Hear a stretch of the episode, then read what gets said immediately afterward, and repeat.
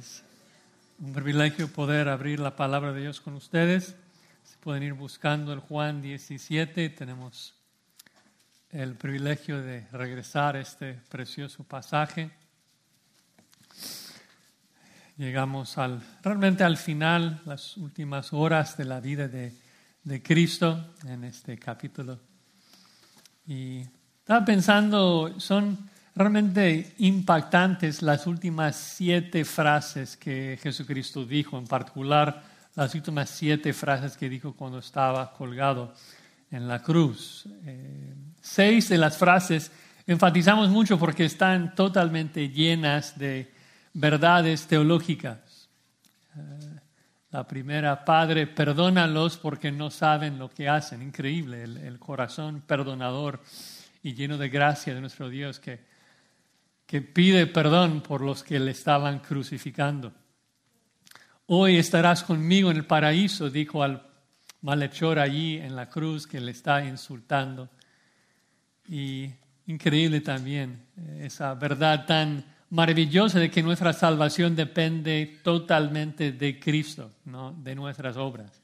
Increíble que Cristo puede salvar a alguien en sus últimos momentos, últimos minutos de vida.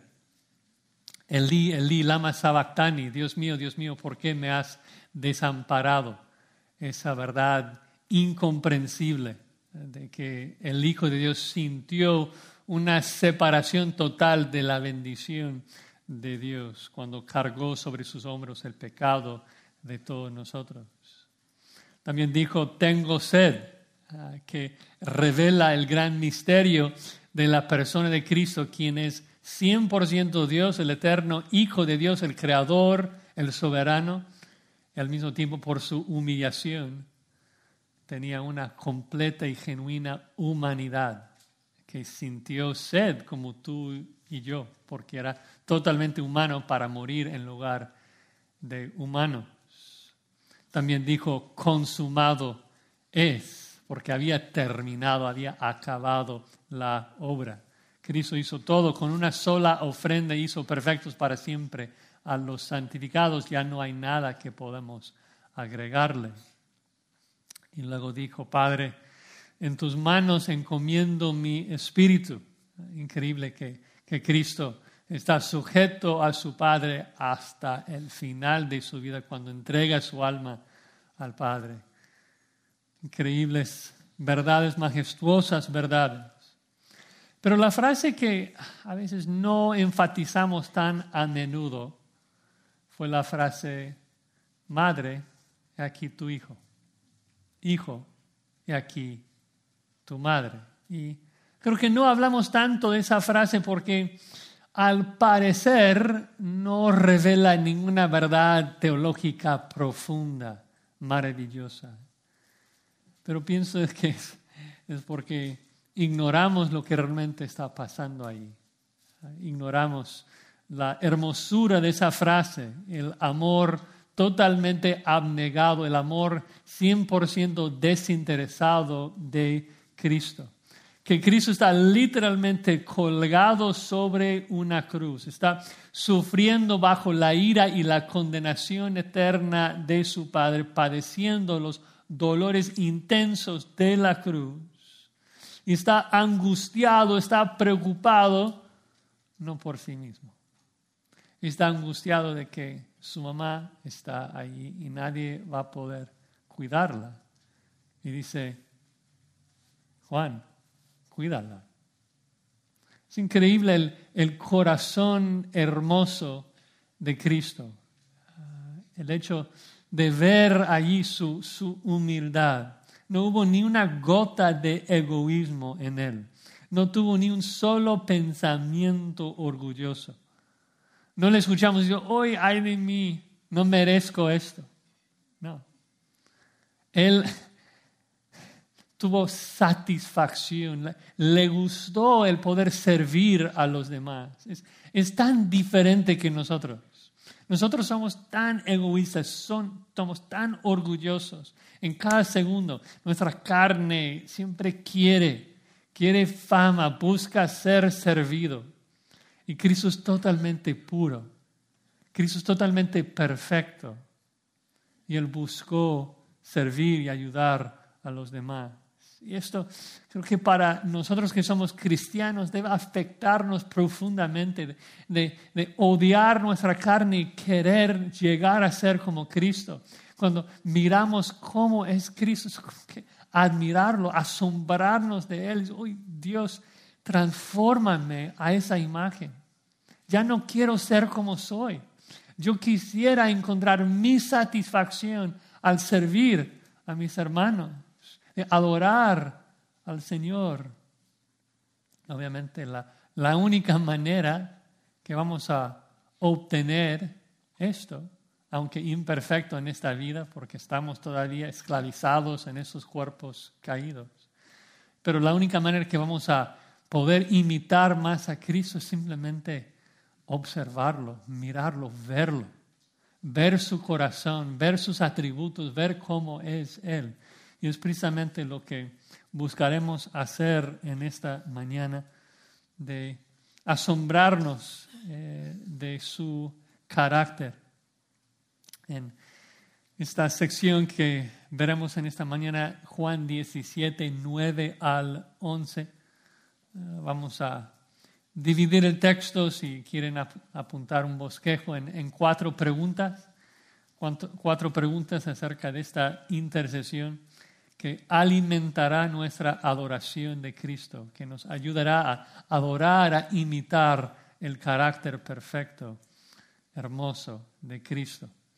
Eh, vamos a primero ver la pregunta por quiénes ora, eh, luego en base a qué ora, por qué ora y con qué propósito ora. Voy a repetir las preguntas mientras avanzamos, pero quisiera leer de nuevo los versículos 9 al 11 para concentrarnos en el texto que veremos en esta mañana.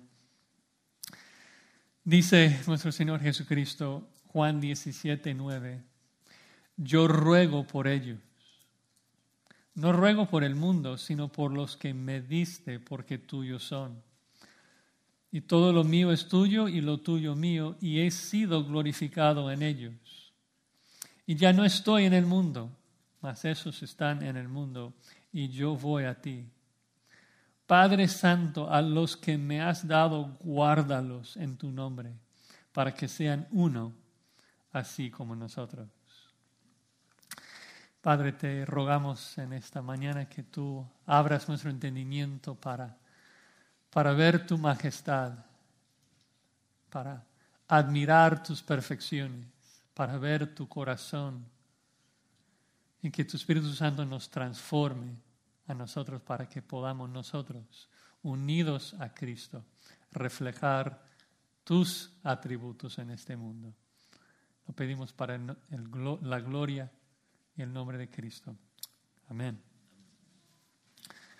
Bueno, recordarán de que aquí en Juan 17, en el contexto, estamos a unas horas de la cruz. Cristo tuvo un tiempo con sus discípulos en el aposento alto luego va caminando hacia el huerto de Getsemaní y cuando precisamente llega al torrente de Cedrón que corría rojo con la sangre de todos los corderos que estaban sacrificando en la Pascua, Jesús para frente al torrente y ora a su Padre, sabiendo de que en unas pocas horas Él iba a dar su vida por nosotros, que iba a morir. Y recuerden de que lo que preocupa, por decirlo así, a Jesucristo en ese momento no, no es su bienestar, no su propia salud. Lo que preocupa a Cristo son dos cosas. En los primeros cinco versículos, la gloria de su Padre. Pidió que su Padre sea glorificado. Lo vemos en el primer versículo. Dice, Padre, la hora ha llegado, glorifica a tu Hijo para que tu Hijo te glorifique a ti. Está totalmente controlado eh, por un deseo de glorificar a su Padre. Y luego en los versículos del 9 hasta el final del capítulo vemos cómo el Señor se preocupó, se angustió por sus discípulos, por nosotros, sabiendo de que cuando Él estaba sufriendo en la cruz necesitaba que su Padre le ayudara a guardar y preservar a los escogidos, a nosotros. Eh, increíbles verdades. Entonces vamos a entrar en el versículo 9 con esa primera pregunta. ¿Por quiénes ora? Ya nos ha hablado un poquito de esto en los versículos del 6 al 8, pero es un poco más explícito, más enfático ahora. El versículo 9 que dice, yo ruego por ellos, no ruego por el mundo, sino por los que me diste. Ese verbo ruego marca una Ah, nueva sección, o sea, el comienzo de, del corazón de esta petición. Nos va a explicar la razón de su oración. Pero primero, recuerda a su padre de que no está orando por unos invitados extranjeros, sino que está orando precisamente por los que el padre le había entregado. No, no ora por el mundo. Ah, y quisiera pues hacer unas observaciones de ese versículo 9. Ah, primero, eh, recuerden de que cuando Cristo dice yo ruego por ellos, que específicamente habla de los nueve apóstoles, pero por aplicación sabemos de que se trata de nosotros por el versículo 20. Bajen su vista el versículo 20, Juan 17, 20. Dice, mas no ruego solamente por esto, sino también por los que han de creer en mí por la palabra de ellos. Es decir, de que esta petición aplica a los once y también a todos los que creemos en base a las palabras de los apóstoles. Es decir, que sabemos de que esa petición aplica a todo creyente, aún en nuestra época. Segundo, observen de que nosotros pertenecemos a Dios. Habla de un grupo que fue dado del Padre al Hijo, dice, porque tuyos son. Nosotros somos el regalo del Padre al Hijo. Y esto significa que no tiene ningún sentido hablar de nuestra iglesia, no tiene ningún sentido hablar de la iglesia de Pastor John MacArthur o cualquier otro hombre. La iglesia pertenece a Dios la compró con la sangre de su Hijo amado. Pertenecemos a Dios y eso es precioso, es precioso. Tercero, lo veremos más en el segundo punto, pero noten de que orar es acudir al carácter y a las promesas de Dios y pedir que Dios obre en base a quien es, en base a sus promesas. La razón que Cristo ora es Cristo ora por nosotros, que dice, estos son tuyos, Padre. Eh, acordamos en el plan eterno, el plan de redención, de que tú los ibas a escoger, yo los iba a redimir, el Espíritu Santo los iba a preservar. Entonces lo que te estoy pidiendo es que tú hagas lo que acordamos. Nosotros fuimos entregados, fuimos dados, somos un regalo del Padre al Hijo, un grupo que el Padre entregó al Hijo desde antes de la fundación del mundo. Romanos 8:29, somos conocidos y amados antes de la creación. Ahora, la cuarta observación es un poco difícil para algunos, difícil de aceptar, porque revela la verdad de lo que llamamos la redención particular. Si nunca han escuchado ese término, redención particular, es la verdad de que Cristo no murió por el mundo, murió por los escogidos, murió por los que el Padre le dio. Y luchamos con, con esa idea. Obviamente hay, hay muchos versículos que hablan del amor general de Dios, que Dios entregó su Hijo Juan 3:16 para que todos pudieran creer en Cristo y ser salvos. Pero la verdad es de que si vamos a creer lo que la Biblia dice, tenemos que aceptar la verdad de que Cristo no intercede y Cristo no murió por todo el mundo, solamente por los suyos. No es algo que yo estoy inventando, es algo que Cristo dijo. Un sacerdote tiene dos responsabilidades, dos trabajos. ¿Qué es lo que hace el sacerdote? El sacerdote intercede por el pueblo y el sacerdote se sacrifica, o sea, sacrifica por el pueblo. Lo que vemos aquí en Juan 17 es de que Cristo intercede por quienes. Dice específicamente, yo ruego por ellos. Luego agrega, no ruego por el mundo, solamente estoy intercediendo por los que me diste. Y luego vemos más tarde en el versículo 19 que Cristo tampoco se sacrifica por la gente del mundo, sino solamente por los suyos. Dice en el versículo 19, y por ellos yo me santifico a mí mismo. Cristo cuando se santifica no habla de un proceso paulatino de, apartarse del pecado, Cristo es perfecto. Cuando habla de santificarse, habla de entregarse a Dios en la cruz. Yo me muero no por el mundo, sino por ellos. Y aunque es una doctrina difícil de aceptar al principio, la verdad es que es una verdad hermosa, majestuosa porque nos habla del amor exclusivo, el amor especial que Dios tiene para nosotros, para su iglesia. Es una verdad que vemos en toda la Biblia. En Efesios 5, cuando Cristo entrega su vida, dice que entregó su vida por quién? Por su esposa. Tiene una sola esposa, dio su vida, vertió su sangre por ella, no por todo.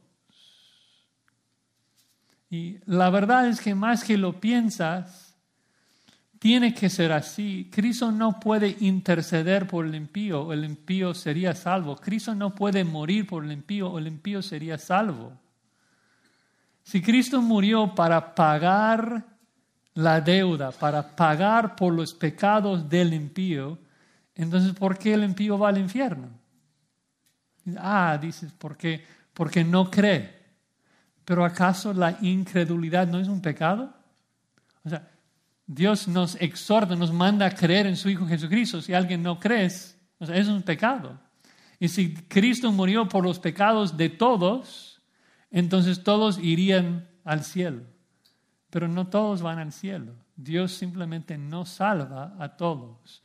Cristo solamente intercede y Cristo solamente se sacrificó en la cruz por los escogidos, por los que Dios escogió.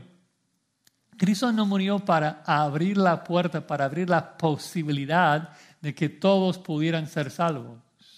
Cuando Cristo murió en la cruz, salvó a los suyos. Hebreos 10, 14 dice, con una sola ofrenda hizo perfectos a los santificados. No es que con una sola ofrenda hizo posible la salvación de los escogidos con una sola ofrenda nos hizo perfectos, terminó la obra, nos lavó perfectamente. Ahora digo, luchamos con esto porque junto a esa verdad de que Cristo solamente intercede y fue la cruz por nosotros, también existen muchos otros versículos que hablan del amor general de Dios, que Dios no es un, un Dios sanguinario que, que busca la destrucción de la gente. Ezequiel 33, 11 dice que, Dios no quiere la muerte del impío. Cristo, o sea, Dios invita a todos a venir a Él, ser salvos. Isaías 45, 22 dice, mirad a mí, sed salvos todos los términos de la tierra. Y de hecho, aquí en Juan 17, versículo 21, Cristo explica que la razón que está orando por nosotros es precisamente, vean la última frase, para que el mundo crea que tú me enviaste. Es decir, que Dios invita a todo el mundo a ser salvo. Ofrece su salvación genuinamente a todos. Y aunque no comprendo cómo esto funciona, hay muchas cosas en la Biblia que no comprendemos, como la Trinidad, como la persona de Cristo que es 100% Dios y 100% hombre no, no comprendemos a cómo es que Dios puede invitar a todos a ser salvos, pero no salvar a todos. Pero es una realidad que vemos en la Escritura, que Dios es amoroso, Dios es misericordioso, pero Cristo no intercede por el impío. Cristo no murió por el impío. Su plan de redención solamente aplica a un grupo específico. Y todos los que el Padre escogió son estos por los cuales Cristo murió. Y son estos que el Espíritu Santo preserva hasta el final. Cristo solamente intercede por los que el Padre escogió. Si intercediera por alguien más, sería en contra del plan de redención del Padre. Además, sabemos que Cristo no intercede por el impío o el impío terminaría en el cielo. Cristo intercede por nosotros. Un amor especial, un amor exclusivo, un amor que perdura por toda la eternidad. Un amor lindo, hermoso. Repite esa frase, por los que me diste, más de seis veces en este capítulo. Un énfasis repetido. Los que me diste, los que me diste. Estoy orando por los que me diste. Preserva a los que me diste. Preocupado por su esposa. Y eso debe llevarnos a adorar a Cristo, que por razones que no comprendemos, Él escogió a gente vil y común como tú y yo, no porque lo merecemos, no porque lo hemos ganado, sino por su beneplácito, por su amor. Bueno, seguramente tienen más preguntas ahí, yo también, pero Solamente tenemos lo que el texto nos dice. Pasemos a la segunda pregunta. ¿En base a qué hora? Versículo 10. Terminando la última parte del versículo 9. Porque tuyos son, todo lo mío es tuyo, lo tuyo mío, y he sido glorificado en ellos. Mencioné que cuando nosotros oramos, acudimos a las perfecciones, los atributos, el carácter de Dios, acudimos a sus promesas. Cuando tú oras, no dices, Padre, dame esto porque lo merezco. Tal vez eh, la oración más famosa de, pedir perdón se encuentra en, Salmo, en el Salmo 51, cuando David peca contra Betsabé. Y recuerdan lo que David dice ahí. Dice en el Salmo 51.1, Ten piedad de mí, oh Dios, porque lo merezco. Ten piedad de mí, Señor, porque ahora te lo voy a recompensar. ¿Cómo dice? Ten piedad de mí, oh Dios, conforme a tu misericordia. Conforme a la multitud de tus piedades, borra mis rebeliones. Es decir, que cuando oramos le decimos a Dios, Dios, tú eres misericordioso.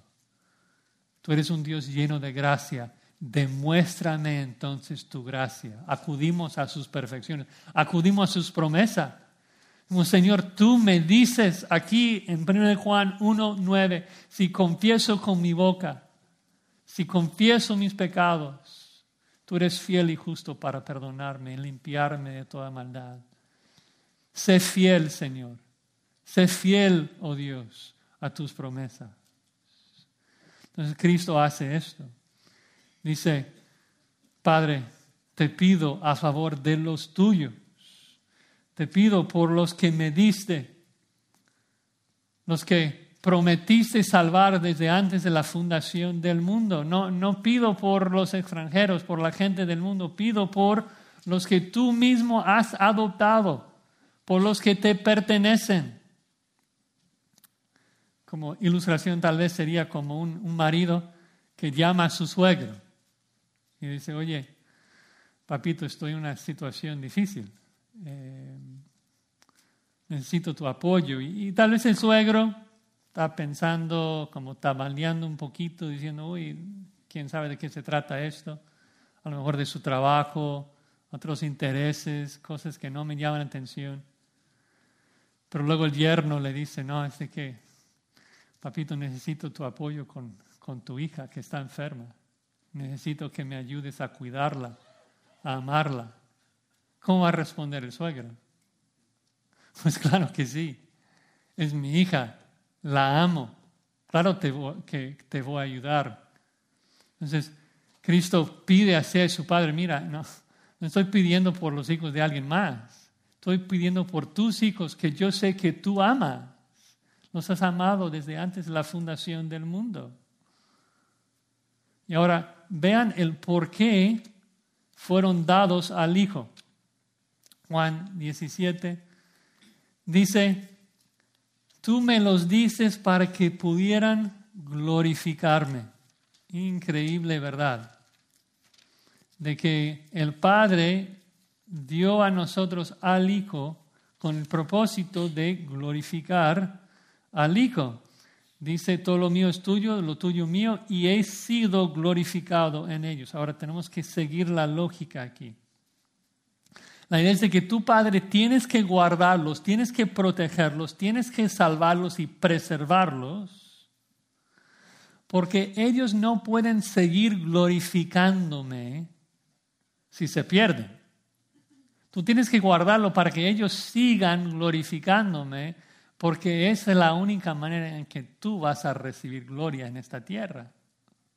Recuerden que, recuerden que el Padre envió a su Hijo al mundo y el Hijo es la imagen del Dios invisible. De que cuando vemos a Cristo, ¿a quién vemos? El Padre, porque el, el Hijo revela la gloria del Padre en este mundo. Cristo dice, mira, si estos, si tú no los proteges, si tú no los salvas, si tú no los preservas, no pueden glorificarme. Y si ellos no pueden glorificarme a mí, tú no puedes recibir gloria. Ahora, ¿cómo es de que ellos van a glorificar a Cristo? Fuerte en este capítulo es esa idea de misión, de que Cristo está pidiendo por sus discípulos para que sus discípulos puedan hacer algo, para que puedan cumplir con una misión. Y vamos a verlo a lo largo del resto del capítulo. Pero vean rápidamente la misión que Cristo les va a dar. Vean el versículo 15. Dice, no ruego que los quites del mundo. Si los quites del mundo no van a poder cumplir con la misión. Versículo 18. Como tú me enviaste al mundo, así yo los he enviado al mundo. El Padre envió al Hijo al mundo Ahora el Hijo está enviando a sus discípulos al mundo. Versículo 20, de que muchos más van a creer en Cristo por la palabra de ellos. Versículo 23, para que el mundo conozca que tú me enviaste. Ahí está. Padre, tú tienes que protegerlos, tú tienes que guardarlos para que los demás escogidos lleguen a creer en mí para que todos los escogidos lleguen a la gloria, que lleguen a glorificarnos. Les estoy dejando con el ministerio de proclamar reconciliación. Y ya que ellos son el medio de mi glorificación en este mundo, también, ya que yo soy el medio de tu glorificación. Esa es la única manera en que nuestro plan de redención se cumpla. Tienes que guardar tu promesa. Sé fiel, sé justo a lo que dijiste, preserva, guarda a los que me diste. Eso también es una verdad maravillosa, que Dios siempre cumple, Dios siempre es fiel. Si Dios dice algo, aun si fue algo que dijo antes de la fundación del mundo, Él lo va a cumplir. Y la intercesión de Cristo era acudir a esto.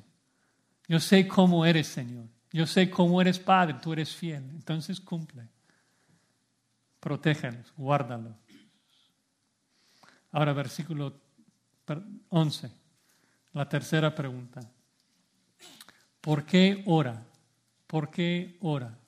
Esto es un gran misterio. Vean ahí el versículo 11. Ya no estoy en el mundo, mas esos están en el mundo y yo voy a ti. ¿Qué, es lo que motiva a Cristo a orar? Guárdalos. Padre, guárdalos en tu nombre. ¿Por qué sentía la necesidad de pedir esto? Bueno, dice, porque ya me voy, ya voy a ti. Dices, yo creo que esta semana cuando comencé a estudiar el texto digo, uy, pero eso no tiene ningún sentido. O sea, si Cristo va al Padre, pues va a sentarse a la diestra a interceder por nosotros. De hecho, la Biblia presenta eh, la verdad de que Cristo puede interceder mejor por nosotros desde la diestra que desde aquí. Entonces, ¿por qué está tan preocupado de que Uy, ya me voy, entonces necesito que los guardes? Bueno, algunos dicen, bueno, es que Cristo está pidiendo de que al llegar allí el Padre envíe el Espíritu Santo al mundo.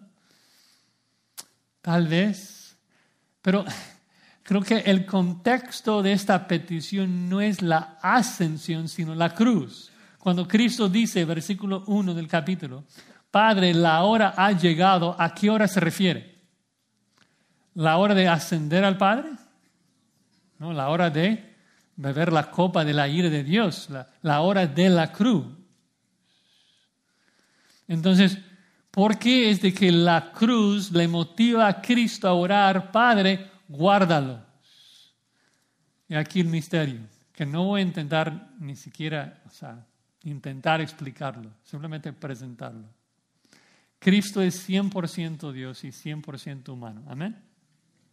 En su deidad, Obviamente es inmutable, se goza de una relación eterna de perfecta comunión con su Padre porque es de la misma esencia. Pero en la humillación de su humanidad, cuando Cristo está pensando en la cruz, Cristo está pensando, ahorita, ahorita voy a beber la copa de la ira de Dios. Ahora voy a ser juzgado por el pecado de mi pueblo. Ahora, Padre, tú vas a cargar sobre mis hombros todo el pecado de mi pueblo. Ahora me vas a tratar como si fuese un pecador. Ahora voy a llegar a ser maldición por mi pueblo. Ahora voy a estar totalmente separado de la bendición. Y es como que existe un temor, una preocupación en el corazón de Cristo de que en ese momento, cuando Él está recibiendo la ira de Dios a nuestro favor, en ese momento cuando está siendo maldecido por, por su Padre, en ese momento cuando está siendo condenado y está sufriendo en la cruz, uy, guarda a mis discípulos. Guárdalos, Padre. En ese momento cuando parece que Cristo sintió que no iba a ser capaz de preservarnos, dice, en esas horas, cuando yo estoy entregando mi vida por ellos, Padre, guárdalos. Vean cómo continúa el versículo 12. Dice, cuando estaba con ellos en el mundo, yo los guardaba en tu nombre. Es decir, los últimos tres años, ¿quién ha estado guardando a los discípulos? Cristo. Pero luego dice, pero ahorita voy a la cruz. Ahora voy a ser condenado, juzgado. Y, teme de que su obra de intercesión tal vez podría ser afectado en esas horas. Y dice, Padre, ayúdame, guarda a los míos, presérvalos. Es increíble pensar de que Cristo frente a esa realidad, de que por primera vez en toda la eternidad Él iba a ser separado de la bendición de Dios. Y en vez de estar preocupado por sí mismo, está pensando, pero cuando yo estoy sufriendo, ¿quién va a estar cuidando a los míos? Padre, protéjanos, guárdalos. Increíble pensar de que Cristo está pensando en esto cuando está pensando en la separación de Dios. Ahora, cuando digo separación, no, no quiero que me malinterpreten. A veces ciertos falsos maestros piensan que, que hubo una separación entre la Trinidad. Eso es imposible.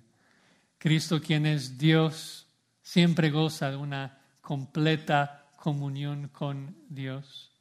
Y en un sentido, hablar de separación de Dios en la Biblia solamente es un antropomorfismo. A ver qué significa esto. Antropomorfismo e-, es la palabra que usamos para hablar de que muchas veces Dios, cuando nos está hablando de algo que no podríamos comprender de otra manera, nos habla en términos humanos de una realidad espiritual. Por ejemplo, Dios nos dice que tiene manos, que es horrenda cosa caer en manos del Dios viviente. Pero un espíritu tiene manos.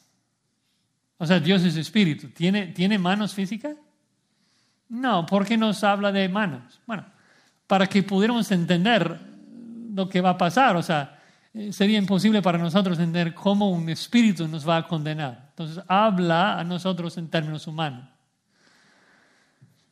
¿Tiene sentido hablar de separación de un Dios omnipresente? O sea, ¿cómo, ¿cómo puede estar separado de un Dios que está en todo lugar? ¿Hay un lugar donde puedes huir de la presencia de Dios? Imposible. Pero interesante de que la Biblia muy a menudo habla de que Dios mora ¿dónde? Dios mora en el cielo. Ahora, ¿Dios mora más en el cielo que acá? No, Dios es omnipresente. Y nos habla de que los que están en el infierno están ausentes de la presencia de Dios, están lejos de la presencia de Dios. Pero ¿quién está en el infierno castigándolos? Dios, por eso el infierno es terrible, porque Dios está ahí castigando al impío. Entonces, ¿a qué nos referimos o a qué se refiere Dios cuando habla de su presencia o la ausencia de su presencia? Está hablando de que en el cielo la totalidad de la presencia de Dios existe para bendecir a los que están ahí. Y en el infierno, la ausencia de la presencia de Dios simplemente habla de que la totalidad de la presencia de Dios existe para maldecir a los que están ahí. Y eso es lo que Cristo experimentó. De que la totalidad de la presencia de Dios le maldijo por nuestros pecados. Una tremenda, tremenda verdad. Y aún más tremendo para mí el hecho de que Él, frente a esa realidad, frente a saber de que su Padre le iba a condenar y juzgar, está pensando, uy, pero, pero ¿quién va a cargar a Josías? Porque Josías no puede hacerlo por sí mismo. Josías no puede llegar a la salvación sin una ayuda divina. Entonces, Padre, guárdalos, presérvalos. Cuarta pregunta. Segunda mitad del versículo 11. ¿Con qué propósito ora? ¿Cuál es la petición en sí? Dice, Padre Santo, a los que me has dado, guárdalos en tu nombre Luego el texto griego dice, el que me has dado, para que sean uno así como nosotros. Si tienes una Biblia de las Américas o otra versión, una versión internacional, dice, guárdalos en tu nombre, el que me has dado. Em, pero comencemos desde el principio, Padre Santo. La única vez que esa frase ocurre, Padre Santo, Cristo llama a Dios su Padre porque lo era. Habla de su cercanía con Dios y nos habla de lo que cualquier hijo hace cuando está en necesidad. Cuando el niño está en peligro y, y teme por su vida, ¿qué grita? Papá, auxilio, necesito ayuda. Entonces Cristo dice, Padre, pero luego agrega santo. Santo, ¿por qué? Santo poderoso, separado de pecadores allá en el cielo. Santo, porque era precisamente el poder y la majestad y la santidad del Padre a que Cristo acudía para proteger a los suyos. Padre, tú que eres santo y poderoso y majestuoso y glorioso, necesito que uses toda tu santidad para preservar a los que me diste. Son tuyos. Ahora, ¿qué es lo que pide por nosotros? Si sacamos una lista de todo lo que pide en el capítulo, vemos aquí en el 11, guárdalos para que sean uno. Versículo 13, que tengan gozo. Versículo 17, santifícalos. Versículo 24, que estén conmigo. Y versículo 26, que nuestro amor esté en ellos. Entonces, en un sentido estamos simplemente entrando en una parte de esta petición, dando un, como introducción a este tema de lo que Cristo pide por nosotros. Y solamente vamos a enfocarnos en esa primera petición, guárdalos para que sean uno. Y vemos de que lo primero que dice es de que habla del medio, la manera en que Dios nos va a guardar y preservar. Dice que Dios nos va a guardar en su nombre, en nombre que dio a Cristo. ¿Qué significa esto de que Dios nos va a guardar en su nombre o por su nombre? Bueno, recuerdan de que en la mente judía el nombre representa, revela todo lo que es esa persona. Ah, podemos leer algunos salmos rápidamente si quieres apuntar la referencia. El Salmo 54, versículo 1. Salmo 54, 1. Oh Dios, sálvame por tu nombre. Sálvame por, por todo tu poder, por toda tu santidad por toda tu majestad. Salmo 20, versículo 1, el mismo concepto. El salmista dice en el Salmo 21, Jehová te oiga en el día de conflicto, el nombre del Dios de Jacob te defienda. ¿Cómo es de que el nombre de Dios va a defender a alguien? Como que nosotros pensamos en un nombre como algo sin acción que no puede hacer nada. Pero para el judío, el nombre representa todos los atributos de esa persona. Entonces la petición que el nombre de Jehová te defienda, es decir, que todos los atributos, que todo el poder, que toda la santidad de Dios defienda tu causa. El nombre de Jehová es torre fuerte. Éxodo 6, Dios dice a Moisés, ahora voy a revelar el nombre de Jehová. Y Dios saca al pueblo de Israel de Egipto y muestra su majestad, su santidad, muestra qué significa Jehová, un Dios fiel, un Dios que cumple, un Dios poderoso. Y luego dice en Éxodo 34, 6, dice, te voy a decir, te voy a explicar mi nombre. ¿Y qué dice? Da una lista de sus atributos. Dice Dios fuerte, clemente, misericordioso tardo para la ira, grande en misericordia y en verdad. Por eso el Salmo 9, versículo 10 puede decir, en ti confiarán los que conocen tu nombre. En ti confiarán los que conocen tu nombre. Nosotros que conocemos el nombre de Dios, es decir, nosotros que conocemos los atributos de Dios, su justicia, su poder, su santidad, confiamos en Él. Es un Dios confiable, es un Dios fiel. Salmo 27, no confiamos en carros, no confiamos en el hombre, confiamos en qué? En el nombre de Jehová, confiamos en sus atributos, en sus perfecciones. Confiamos en su poder, en su justicia. Ahora, muy importante, Cristo dice, guárdalos en tu nombre el nombre que me diste. Si el nombre de Jehová representa todos los atributos de Dios y el nombre de Jehová fue dado a Jesucristo, ¿qué significa? Que Cristo tiene todos los atributos de, de Dios, porque Colosenses 2.9, toda la plenitud de la deidad habita corporalmente en Cristo, es la imagen del Dios invisible, el resplandor de la gloria de Dios. Todo lo que Dios es, Cristo lo es. De hecho, la misión explícita del Mesías, según el Salmo 22, 22, es proclamar el nombre de Jehová a sus hermanos. Es revelarnos el nombre de Jehová, revelarnos los atributos de Dios.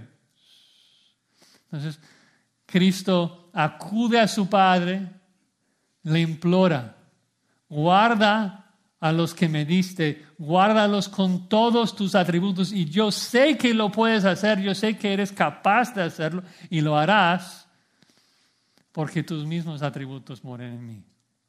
Sé que tu fidelidad te obligará a hacerlo. Sé que tu poder es suficiente para hacerlo. Y ahora, ¿qué es la petición? Solamente para abrir el apetito aquí con los últimos momentos. Dice que su petición, lo que Él pide para sus discípulos, para nosotros, es que seamos unos. Una verdad que parece ser tan simple, pero una verdad increíblemente profunda. Guárdalos en tu nombre para que sean uno.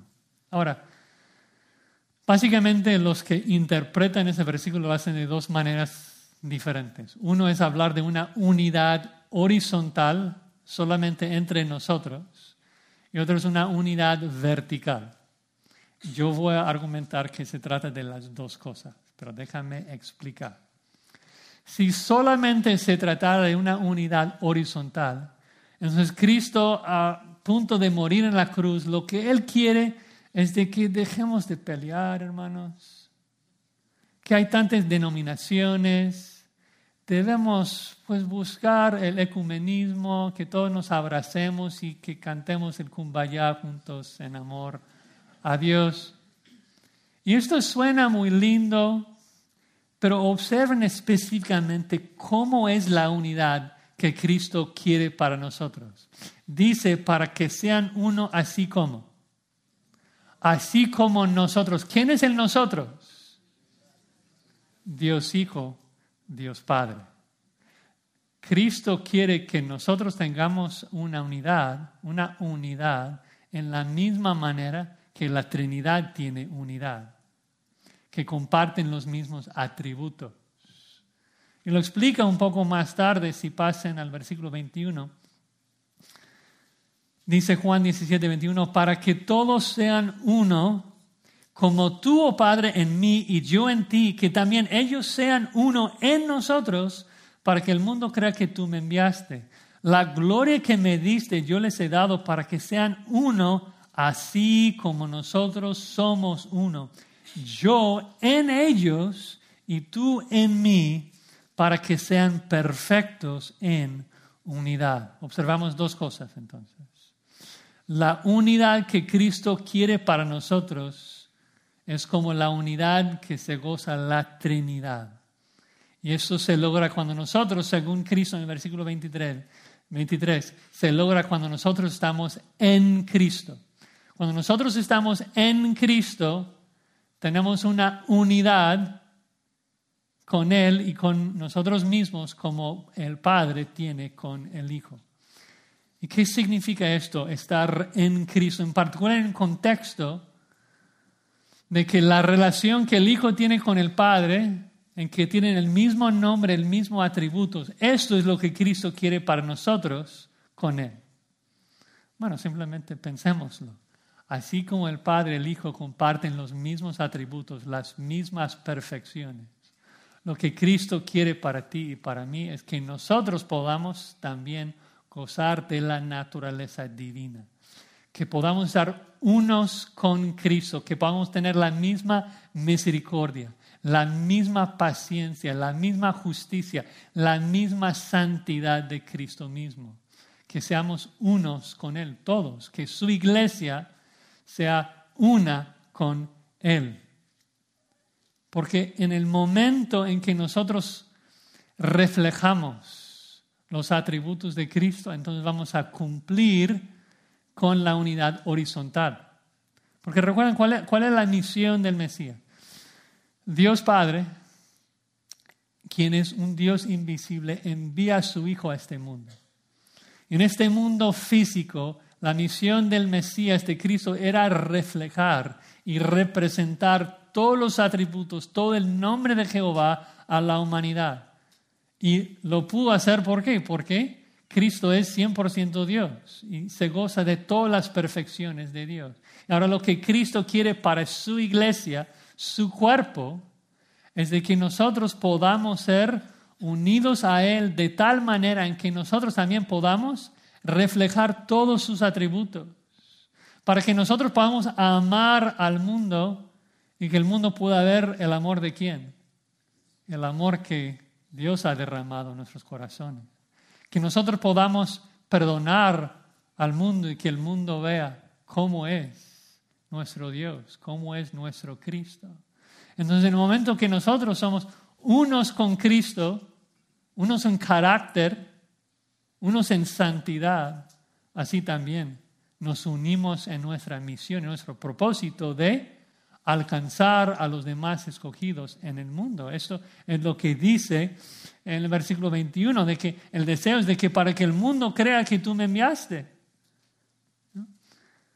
Los escogidos van a llegar a conocer a Dios por medio de quién? Por medio de nosotros que representamos a Cristo en este mundo. Esto es la, la petición de Cristo para tú y yo de que nosotros podamos ser unos con Él, que podamos ser unos en no solamente propósito, sino unos en carácter, unos en naturaleza, que vamos a ser perfectos como Él y que luego nosotros podamos reflejar su amor y su carácter al mundo.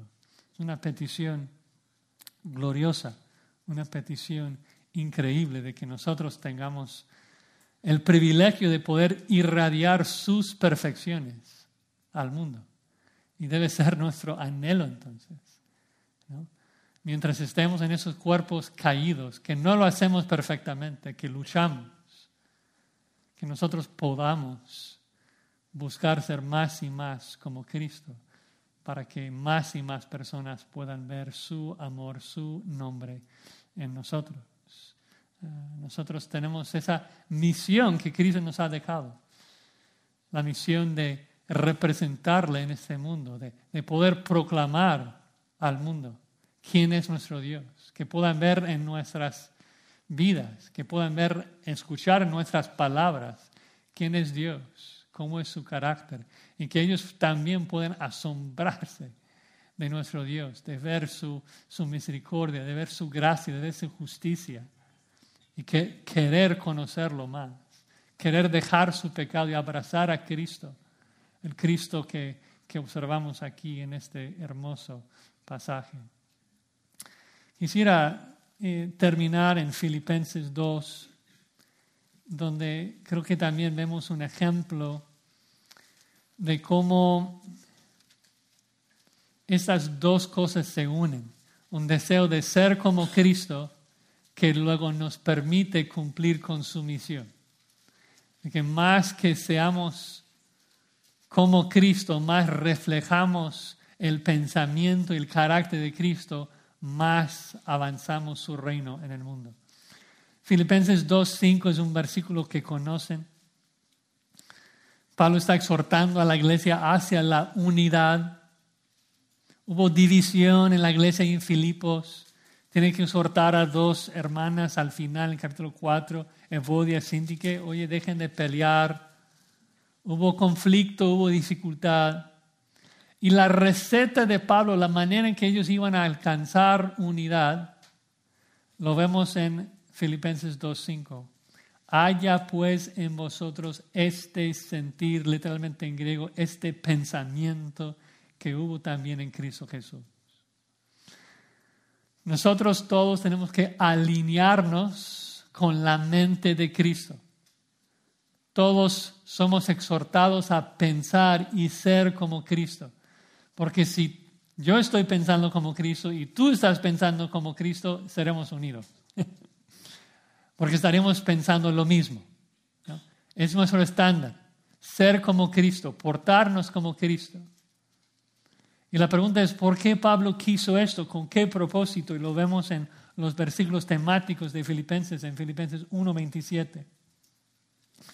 Filipenses 1.27 dice esto, solamente que os comportéis como es digno del Evangelio de Cristo, para que o sea que vaya a veros o que esté ausente, oiga de vosotros que estáis firmes en un mismo espíritu, combatiendo unánimes, de una sola alma, por la fe del Evangelio. Más estamos unidos a Cristo, más somos semejantes a Cristo, más unánimes vamos, a alcanzar este mundo para Cristo. Y esto es la petición de Cristo, que toda su iglesia llegue a conocerle, toda su iglesia llega a adorarlo. Y esto ocurre cuando nosotros llegamos a ser como Él y que juntos alcancemos al mundo perdido. Vamos a orar, hermanos.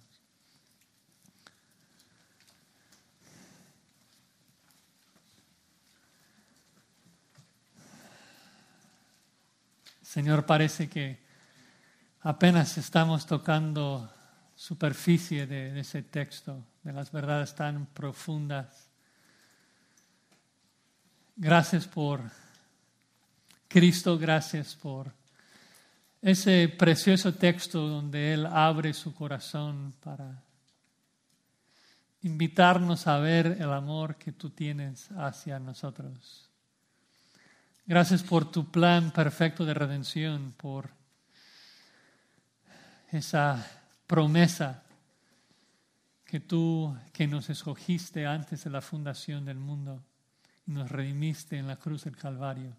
Tú terminarás esa obra, tú nos preservarás hasta el final para que podamos dar toda la gloria y la honra a Cristo nuestro Señor y Salvador y que Él pueda también glorificarte a ti, Padre. Ayúdanos a humillarnos bajo esa perfecta imagen tuya, Señor. Ayúdanos a, a buscar más y más el nombre de Jehová. Buscar admirar más tus atributos, tus perfecciones. Y que tu Espíritu Santo, Señor, nos transforme. Danos un, un deseo profundo de imitarte de llegar a ser como tú, para que juntos y unánimes, Señor, podamos alcanzar a este mundo, encontrar a tus escogidos para que ellos también lleguen a, a confesarte y glorificarte. Amamos a, a todos, aún nuestros enemigos, Señor, porque no, no sabemos, no sabemos quiénes son tus escogidos. Predicamos a todos pero confiamos de que tú vas a llevar a cabo tu plan y tus propósitos. Gracias por usarnos. Gracias por bendecirnos con esa palabra. Y es en el nombre de Cristo que oramos. Amén.